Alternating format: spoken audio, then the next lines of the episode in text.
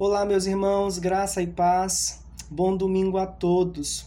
É com grande alegria que eu agora vou ler a palavra de Deus e pregar a mesma para esse povo que Deus salvou em Cristo Jesus. Hoje que nós comemoramos o domingo de Páscoa. A Páscoa é uma palavra que significa passagem e o evento ah, que marca essa história, que marca essa palavra, está registrada em Êxodo, capítulo 12. Ali, no contexto imediato de Êxodo, capítulo 12, Deus está tirando o povo das garras do Egito e então ele vai passar com o anjo da morte para matar todos os primogênitos, tanto de animais como dos homens.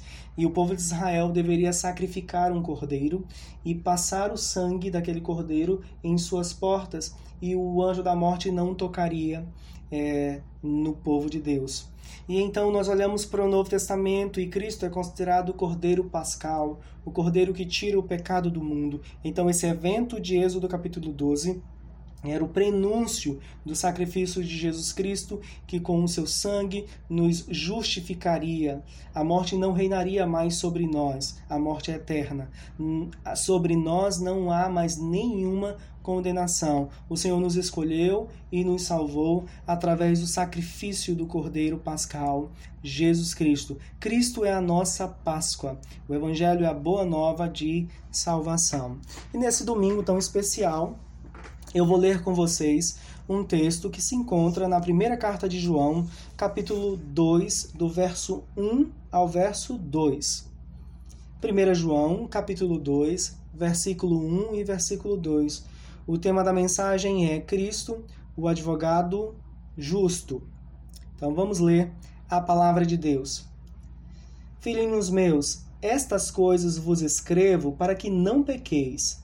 Se todavia alguém pecar, temos advogado junto ao Pai, Jesus Cristo, o justo.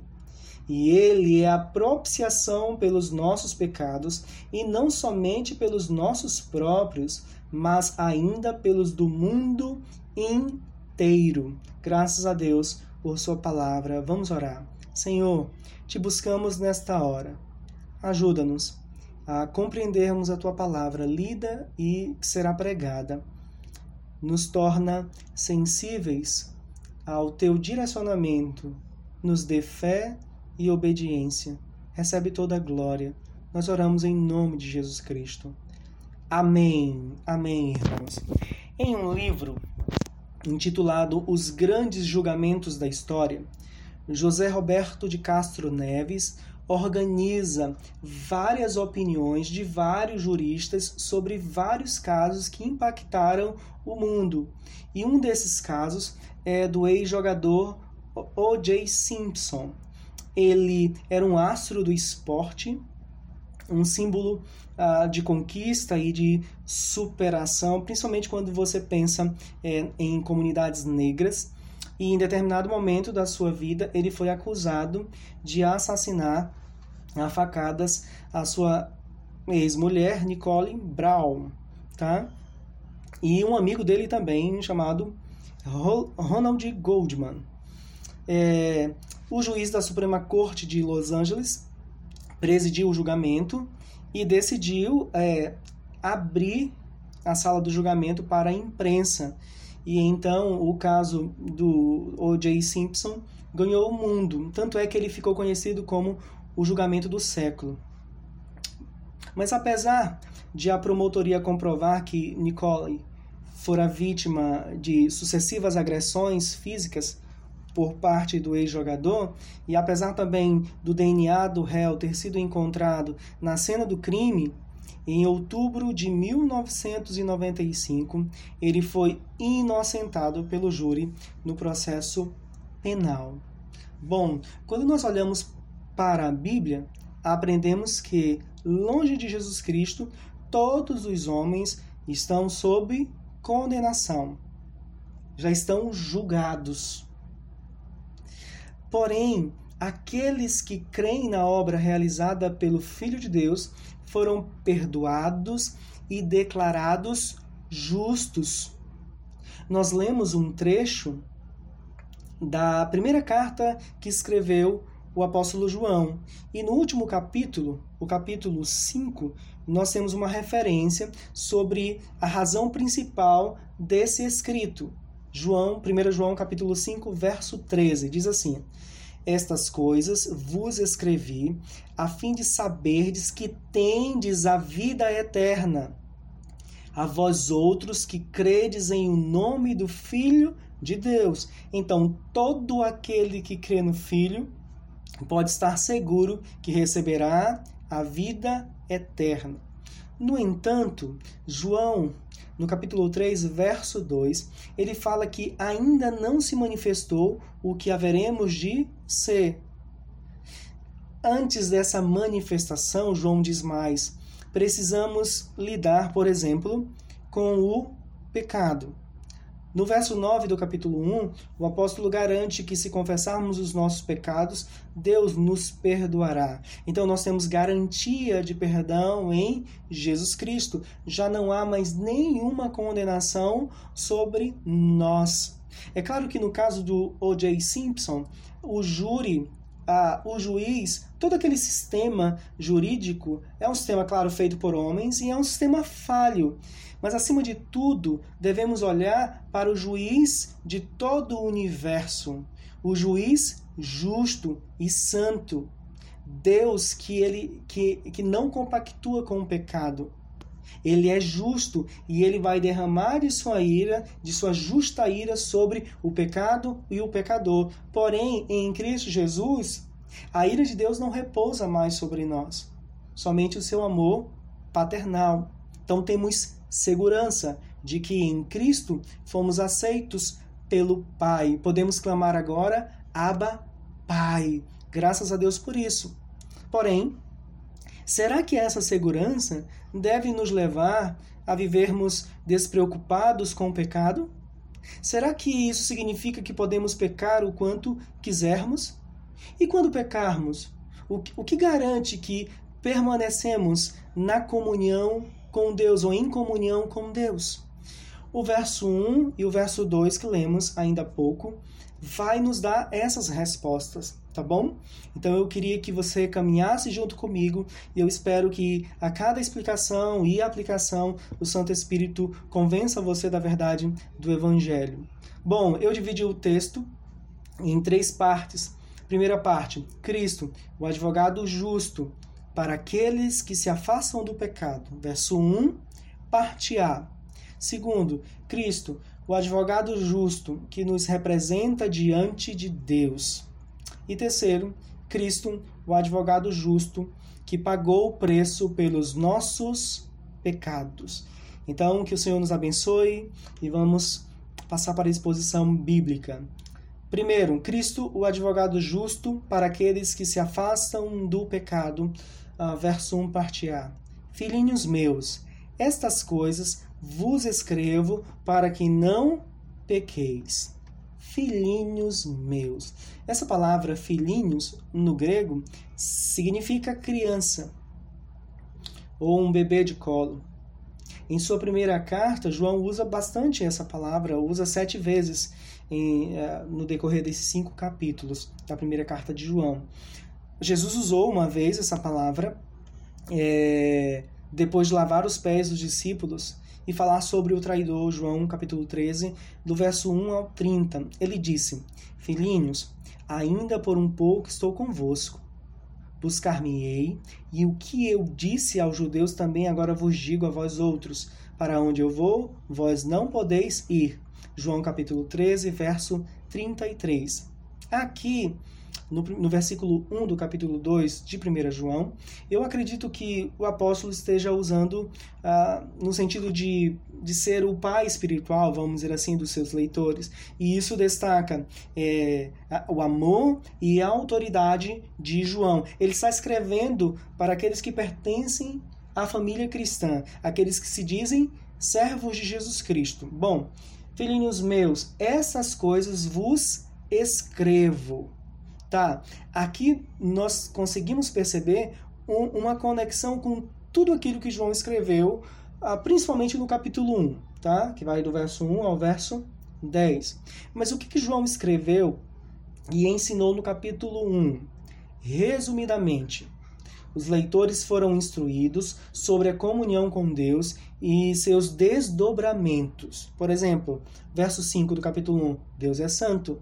Verso 6 do capítulo 1, se dissermos uma coisa e vivermos outra, somos mentirosos. Verso 7, é, quando temos comunhão com Deus, nos relacionamos com outros irmãos da fé e o sangue de Jesus Cristo nos purifica de todo pecado. Versos 8 e 10. Se alguém afirmar não ter pecado algum, é mentiroso e a verdade não está nele. E ainda verso 9. Se pecarmos, devemos confessar os pecados e seremos perdoados. Ok? Por que, que João escreveu essas coisas? Por que, que João escreveu o capítulo 1 e, em última análise, toda a carta? O apóstolo ele gosta de oferecer a razão que o levou a escrever a determinada coisa. Capítulo 1, verso 4, ele dá a razão. Capítulo 2, verso 1, ele fala também o porquê de estar escrevendo determinada coisa. Capítulo 5, verso 13, também.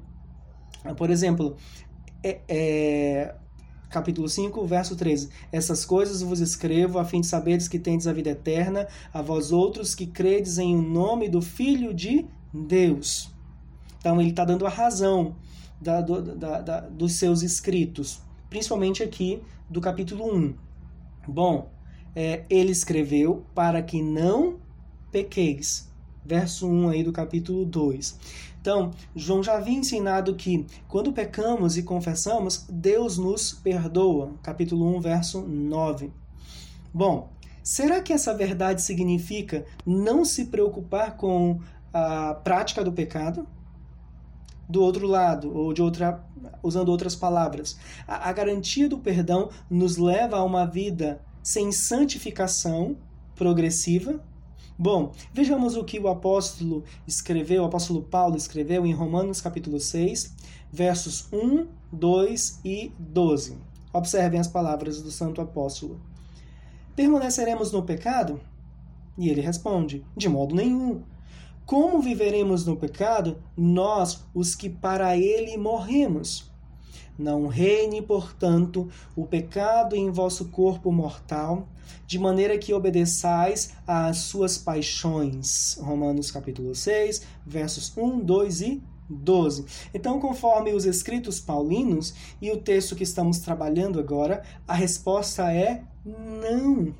Absolutamente não. Olhem o que João diz em outra parte dessa carta, 1 João 3, verso 9.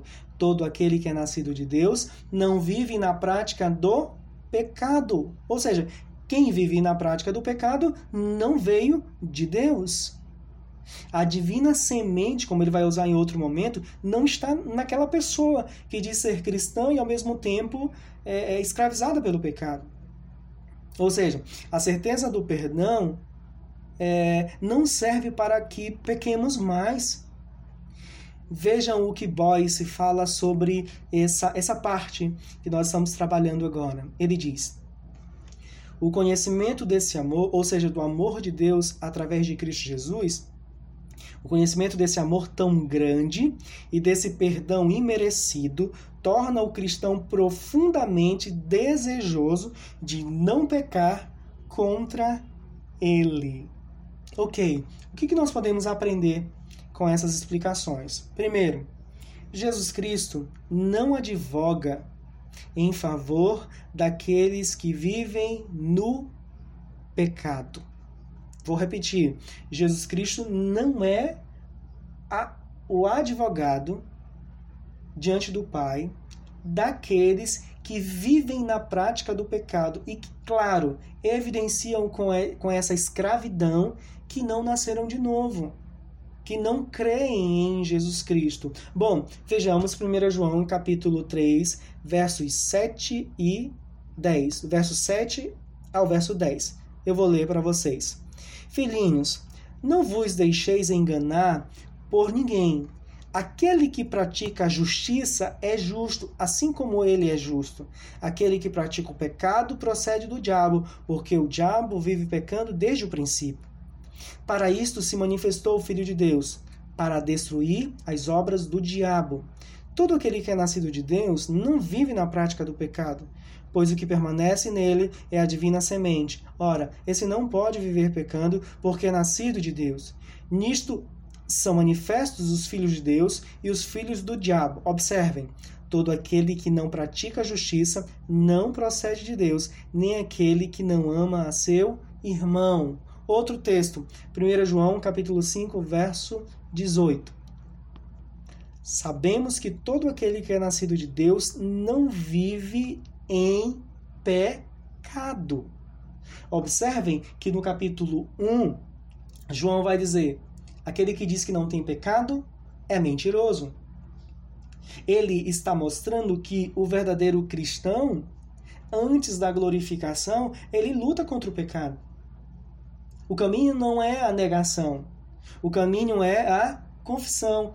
E muito menos nós devemos entender a garantia de perdão em Cristo Jesus como uma carta em branco para você é, pecar é, o quanto quiser.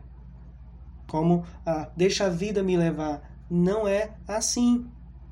Os que vivem na prática do pecado, para aqueles que vivem na prática do pecado e estão na igreja, devo dizer a você: você não tem comunhão com Deus. Se você é escravizado pelo pecado, se você não cresce em santidade, é porque provavelmente você não pertence a Deus, você não tem comunhão com Deus.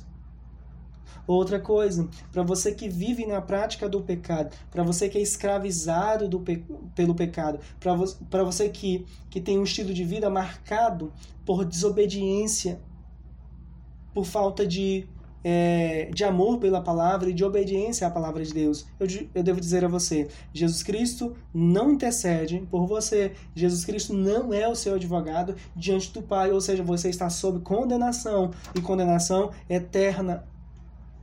Outra verdade que nós aprendemos aqui: ler e obedecer a palavra de Deus nos traz santificação. Observe alguns textos. A 1 João capítulo 2, versos 4 e 6. Verso 4 primeiro. Aquele que diz, eu o conheço e não guarda os seus mandamentos é mentiroso e nele não está a verdade. Agora observem o verso 6. Aquele que diz que permanece nele, esse deve também andar assim como ele andou. E andar aqui é estilo de vida, é o desenvolvimento da vida, tá? No verso 4 vai dizer, olha, uma pessoa que se diz cristã, que, que diz que tem comunhão com Deus, mas não guarda a palavra, não crê em Jesus Cristo, por exemplo, não ama o seu irmão, não é orientado e não obedece à palavra de Deus, essa pessoa está mentindo, ela está se enganando.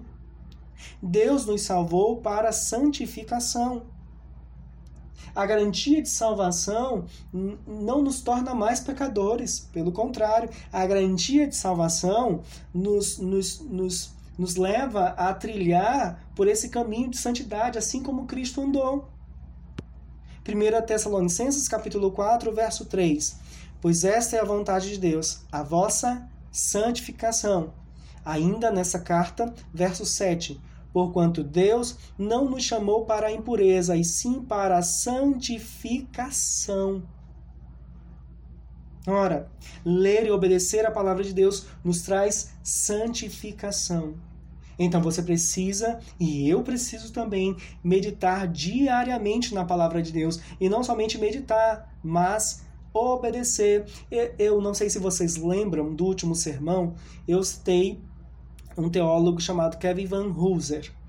E, e no trecho que eu destaquei, de uma das obras desse irmão, ele diz que ah, ler a palavra é, não deve ficar apenas é, nesses conceitos de que a, a Bíblia é superior a todos os outros livros, ou ler regularmente. Isso é importante, é, mas não é só isso. O Van Hooser vai dizer que a nossa leitura deve ser uma leitura formativa. O que ele queria dizer com isso é que nós devemos, devemos nos conformar aos ensinos da palavra de Deus, devemos ser moldados àquilo que a Escritura fala não só decorar conceitos, não apenas ser um conceito elevado da palavra, não só ter regularidade na leitura da palavra, mas obedecer à palavra de Deus, ler e obedecer, meditar na palavra de Deus, nos trará santificação. Olhem Salmo 119, verso 9. De que maneira poderá o jovem guardar puro o seu caminho? Observando-o segundo a tua palavra, confrontando a vida a partir da palavra de Deus. Salmo 119, verso 101.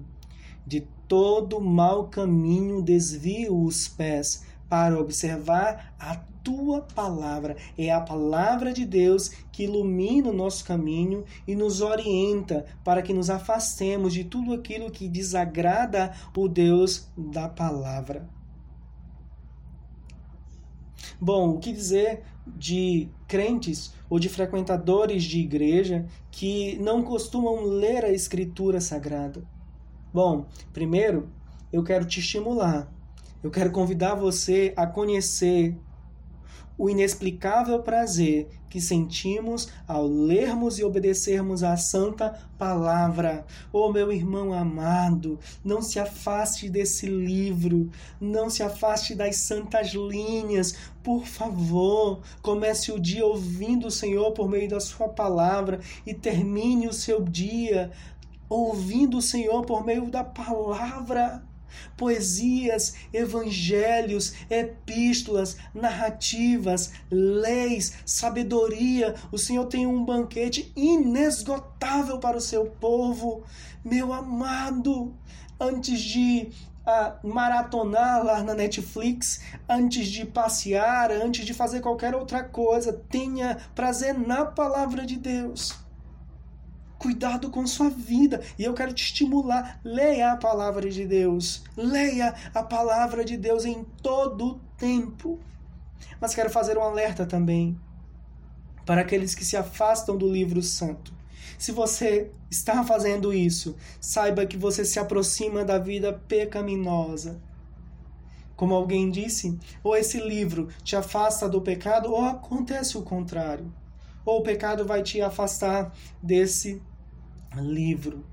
Para você que observa a palavra diariamente, eu quero te estimular também. Nunca conheceremos muito a Escritura, sempre há o que conhecer.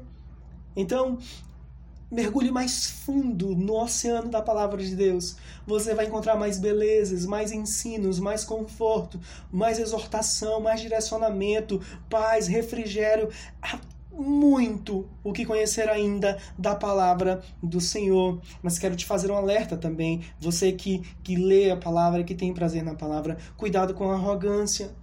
Às vezes nós fazemos do nosso conhecimento teológico uma escada para que a gente fique lá em cima e, e mostre que nós sabemos muito e o outro não sabe tanto quanto nós.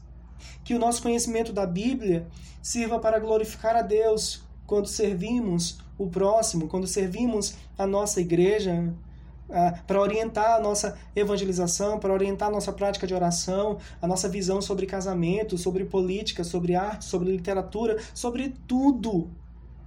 E quero fazer um alerta especial aos pais, principalmente aos homens. É um dever seu e um prazer que o Senhor colocou nas tuas mãos desenvolver um ambiente de leitura bíblica no seu lar as nossas casas, os nossos lares devem ser ambientes de leitura bíblica. Faça isso. Aqui em casa nós estamos lendo com os meninos Atos dos Apóstolos. Estamos no capítulo 11 agora. E tem sido bem prazeroso. Então você pode dizer para mim, pai, mas pastor, eu não tenho tanto é, é, é, tanto conhecimento bíblico. Bom, agora a gente está num tempo de confinamento, mas eu digo a você, vai em algum site, na Amazon, por exemplo, você consegue comprar muito barato alguns comentários bíblicos. Uh, compre um comentário bíblico sobre Atos dos Apóstolos, ou sobre João, ou sobre Filipenses, e ali, irmãos amados de Deus que estudaram muito, facilitam a compreensão do texto bíblico e vão facilitar também você no momento de leitura bíblica junto com a sua família. Outra verdade que a gente aprende aqui: conhecer e crer no perdão de Deus nos leva à santificação. capítulo 1, verso 9. Se confessarmos os nossos pecados, ele é fiel e justo para nos perdoar os pecados e nos purificar de toda a injustiça. Para aqueles que usam a verdade do perdão de Deus para cometer pecados, ora, você está caminhando de maneira errada. A garantia do perdão não deve nos levar a uma vida de depravação. Cristãos que são estimulados a uma vida de santidade, a olharem na direção do amor e da misericórdia de Deus. Devo dizer que, que você está entendendo o que significa a garantia de salvação e de perdão. Quando nós entendemos isso, o nosso desejo é honrar o Senhor como não amar o Senhor e honrar a sua vontade ao ler, por exemplo, 1 João capítulo 3, versos 1 e 3. Vede que grande amor nos tem concedido o Pai, a ponto de sermos chamados filhos de Deus, e assim mesmo se purifica todo aquele que nele tem esta esperança, assim como ele é puro. Ou seja, quanto mais entendemos o inexplicável amor de Deus, quanto mais entendemos a profundidade da misericórdia de Deus, muito mais nós queremos servir o Senhor em santa obediência. Ouçam, meus irmãos, ouçam. Nós combatemos o pecado na medida em que demonstramos amor pelo Senhor. É nosso amor pelo Senhor, é nosso amor pela palavra do Senhor que nos faz fortes diante de um mundo cheio de pecados, não o contrário. Todas as vezes que você comete pecados, que você desobedece o Senhor, você perde de vista o amor de Deus. Você desvaloriza a misericórdia de Deus revelada acima de tudo em Jesus Cristo. Você perde de vista a paciência de Deus, a longanimidade de Deus, a compaixão do Senhor. Que o Senhor nos oriente a partir dessas, dessas aplicações. Segundo ponto do sermão: Cristo o advogado justo que nos representa diante de Deus. Olhe para sua Bíblia, verso 1, parte B. Se todavia alguém pecar, temos advogado junto ao Pai, Jesus Cristo, o justo. Quantos pecados você cometeu essa semana? Você pecou hoje? Eu lembro que alguns monges no passado foram morar no deserto em busca de santidade. E com o passar do, dos dias, eles perceberam que o pecado os acompanhava ali também. Nós pecamos, irmãos, todos os dias. Todos os dias. O maior dos santos nessa terra, na prática, pecou. Nós pecamos em palavras, pensamentos, às vezes por nossas ações ou omissões. João, nos próximos versículos, responde a seguinte pergunta: Como a comunhão com Deus pode ser restaurada quando eu peco? O que você deve pensar sobre você mesmo e sobre Deus quando você peca? Bom, Primeiro, Cristo é a base para buscarmos o perdão dos nossos pecados. Se todavia alguém pecar, temos advogado junto ao Pai. A palavra advogado, no sentido que João utiliza aqui na, na sua primeira carta, significa alguém que nos defende. E a palavra está aí no sentido passivo, como alguém que é solicitado. Entendem? Então, Cristo, nosso advogado, é aquele que devemos chamar quando pensarmos no tribunal de Deus. Vamos, vamos falar assim: no tribunal de Deus. Jesus Cristo nos representa diante do Pai. Lucas capítulo 12, verso 8. Observe: Digo-vos ainda: todo aquele que me confessar diante dos homens, também o Filho do homem o confessará diante dos anjos de Deus. Ele é o nosso sumo sacerdote, ele é o nosso representante e ele é o advogado justo. Aqui nós temos uma referência uh, ao caráter de Jesus Cristo. Ele é um representante perfeito. Sobre o nosso advogado, Pedro escreveu: qual não cometeu pecado, nem dolo algum se achou em sua boca. 1 Pedro capítulo 2, verso 22. O escritor da carta aos Hebreus mostrou que nosso intercessor, nosso advogado, nosso representante, ele é compassivo e ele conhece nossas fraquezas. Porque não temos sumo sacerdote que não possa compadecer-se das nossas fraquezas. Antes foi ele tentado em todas as coisas à nossa semelhança, mas sem pecado. Hebreus capítulo 4, verso 15. E ainda diz mais: por isso, também pode salvar totalmente os que por ele se chegam a Deus, vivendo sempre para interceder por eles. Hebreus capítulo 7, verso 25.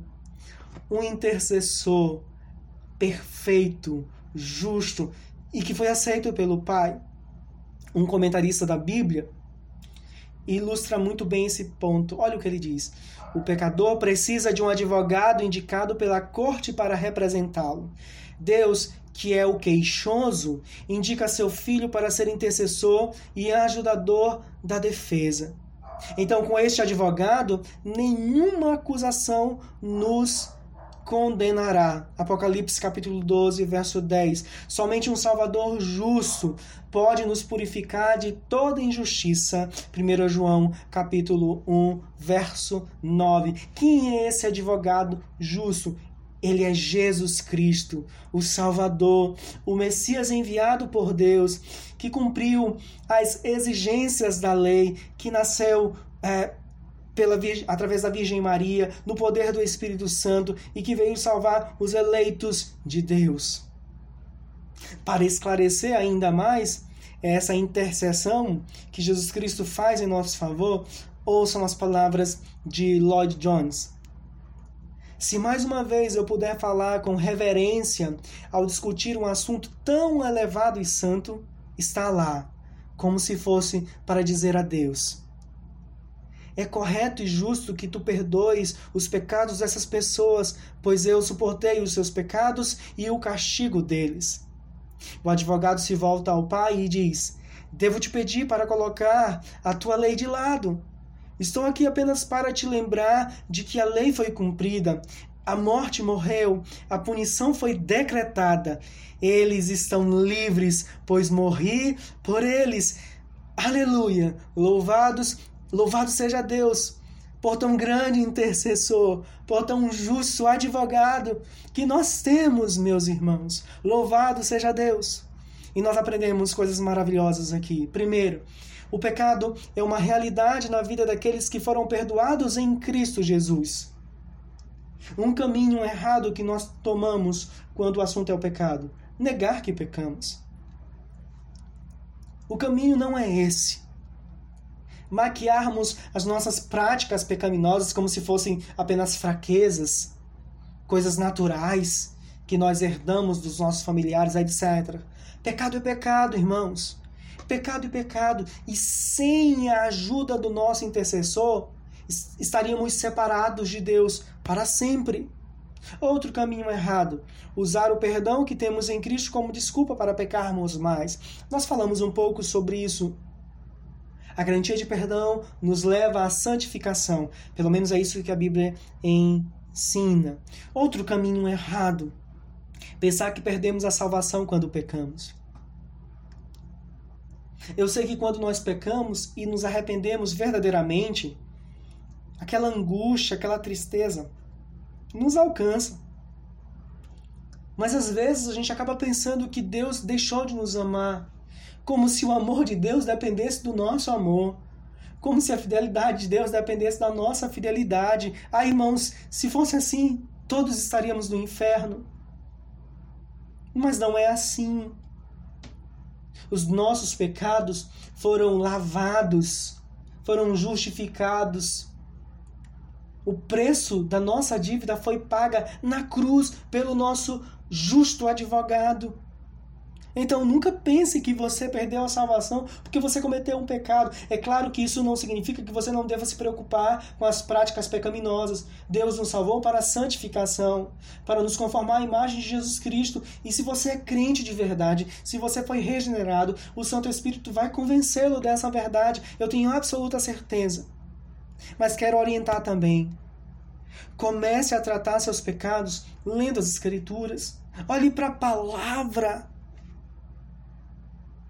Ore também para que Deus produza santidade em você. Às vezes queremos produzir santidade por nós mesmos e não conseguimos. Sem o Santo Espírito de Deus, não seremos convencidos de que a palavra de Deus é a palavra de Deus. Não cresceremos em santidade. Confesse seus pecados também. Participe de discipulado. Converse com um irmão maduro na fé. Eu não estou dizendo para você contar seus pecados para todo mundo, mas veja o testemunho de um irmão fiel, de um casal fiel da igreja, de um diácono, de um presbítero, do pastor, enfim, mas confessem. Precisamos de ajuda. Precisamos de ajuda. Não devemos fechar os olhos para os nossos irmãos na igreja local, eles podem nos ajudar. Também literaturas que te fortalecem na luta contra o pecado. E em especial eu quero indicar um livro do John Owen chamado para vencer o pecado e a tentação. Salvo engano, foi publicado pela editora Cultura Cristã. É um livro que vai tratar sobre ah, o pecado, sobre as consequências do pecado, sobre os meios de graça para vencermos o pecado e etc.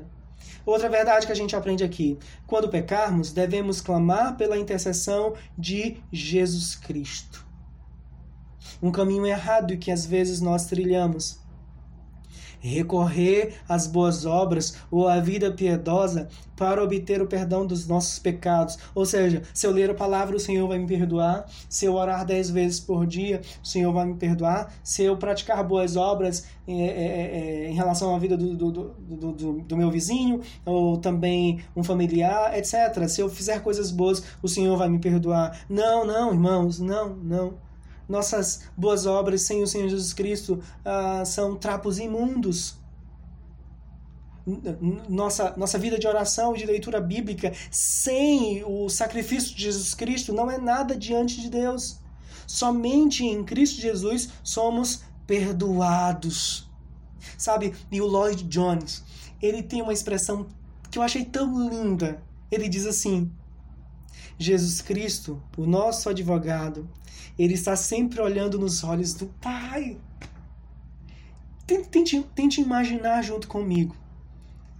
Cristo, Jesus, o Filho eterno, está olhando para o Pai e intercedendo por nós, olhando nos olhos do Pai, e Ele é o nosso intercessor. Seu sacrifício reverbera diante do Pai e o Pai aceitou esse sacrifício. E todos aqueles que creem nesse sacrifício, nessa obra de redenção, são aceitos pelo Pai. Glórias a Deus por isso. Cristo é, é o Salvador suficiente. Não precisamos de mais nada, somente Cristo, somente Cristo. Tire Cristo de sua vida. Você não tem nada. Tire tudo da sua vida. Se você tem Cristo, você tem tudo. Você tem tudo. Você foi perdoado, abraçado como um filho, reconciliado. Louvado seja Deus por nosso grande intercessor, Jesus Cristo. Louvado seja Deus. Então chegamos no terceiro ponto do nosso sermão, o último ponto. Cristo é o advogado justo que pagou o preço pelos nossos pecados. Olha o verso 2. E ele é a propiciação pelos nossos pecados, e não somente pelos nossos próprios, mas ainda pelos do mundo inteiro. Bom, João usa a palavra propiciação, que significa tornar alguém favorável. No caso aqui, a ideia de propiciação é, significa que, através do sacrifício de Cristo, aqueles que creem nesse sacrifício são aceitos pelo Pai. O Pai nos olha agora favoravelmente. A ira de Deus foi desviada de nós e colocada sobre Jesus Cristo, o Filho amado, e agora nós somos alvos desse amor glorioso de Deus. Isso significa propiciação, aplacar a ira de Deus, afastar a ira de Deus da nossa direção, e agora o amor de Deus está sobre nós.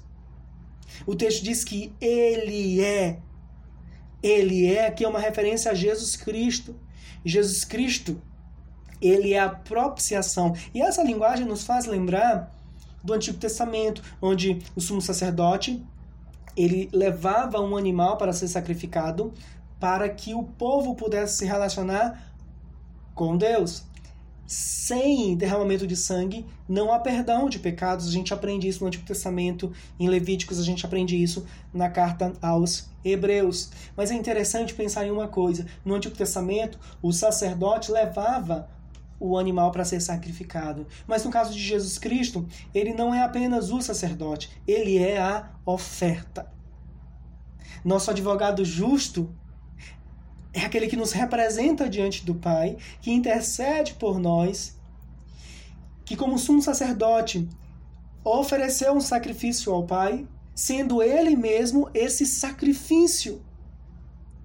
E esse sacrifício foi aceito por Deus, e ele foi em favor dos nossos pecados, diz o texto de 1 João. Então, os leitores da carta e todos os que creem em Jesus Cristo tiveram os seus pecados pagos na cruz do Calvário. Mas o texto fala também sobre o, os pecados do mundo todo. Aqui não é universalismo, mas é uma referência aos vários tipos de pessoas que temos no mundo. O sacrifício de Cristo salva o povo eleito, independente de cor, independente de raça, independente de capacidade intelectual. Deus em Cristo salva os seus eleitos, de forma é, é, que isso não pode mudar. Glórias a Deus por isso. Nós aprendemos algumas coisas aqui. A primeira delas, Deus não é favorável a ninguém que não creia em Jesus Cristo. E nesse período de Páscoa, a coisa mais importante que você deve pensar agora ou, ou, ou perguntar é: será que Deus me olha favoravelmente? Ah, então você pode dizer o seguinte: claro que sim, eu sou uma pessoa boa, eu sou uma pessoa justa, eu sou uma pessoa honesta, eu sou uma pessoa que, que ajuda os mais necessitados, eu sou uma pessoa que, que contribuo com a causa dos mais necessitados, enfim. Sou fiel à minha esposa, amo os meus filhos, trabalho de maneira digna, etc. Mas nada disso te torna favorável a Deus ou te faz aceito por Deus. Nada disso. Nada disso. Se você não está em Cristo Jesus, a ira de Deus está sobre você. E a minha grande esperança é que você creia que o que eu estou falando é verdade. Não adianta nada comemorar Páscoa ano após ano, se emocionar com as peças aí de teatro, ah, nas praças, ou filmes nos cinemas, ou na televisão da sua casa. Não adianta nada. Não adianta, não adianta nada orar apenas ou rezar apenas no dia da Páscoa, aí no domingo, aí no almoço na sua casa, se você ainda não se entregou a Cristo, se você ainda não se vê como um pecador digno da ira santa de Deus, e que você não tem nada para mudar essa situação a não ser reconhecer os seus pecados e crer em Jesus Cristo. Então, quem não crê em Jesus Cristo não é favorável ou, ou não é aceito pelo Pai. Outra verdade: somente a obra de Jesus Cristo faz Deus nos tratar favoravelmente. Favoravelmente. Eu quero ler agora um trecho de um comentário do Lloyd Jones que eu achei bem interessante, só para fortalecer esse princípio. Vamos lá, abre aspas. Em certo sentido, essa é a doutrina de toda a Bíblia, ou seja, somente em Cristo nós somos aceitos pelo Pai, por Deus. Tudo no Antigo Testamento aguarda esta pessoa com expectativa. Tomem tudo o que podem ler em livros como Êxodo, Levítico e Números e em outros livros a respeito do que Deus disse à nação de Israel naquela antiga dispensação, os holocaustos, as ofertas de paz e as várias ofertas de cereais e todas essas coisas. Observem todas as grandes cerimônias e rituais e todas as coisas ligadas ao tabernáculo e ao templo, todas essas instruções minuciosas todas eram apenas tipos e sombras do que estava para acontecer de forma plena e final no Senhor Jesus Cristo. Sem o Senhor Jesus Cristo, não podemos fazer nada, desde o início até o fim da vida cristã. O maior santo morrendo em seu leito de morte, precisa dele e da sua obra expiatória. É apenas nele que somos resgatados, é apenas nele que somos perdoados. Não há reconciliação, irmãos.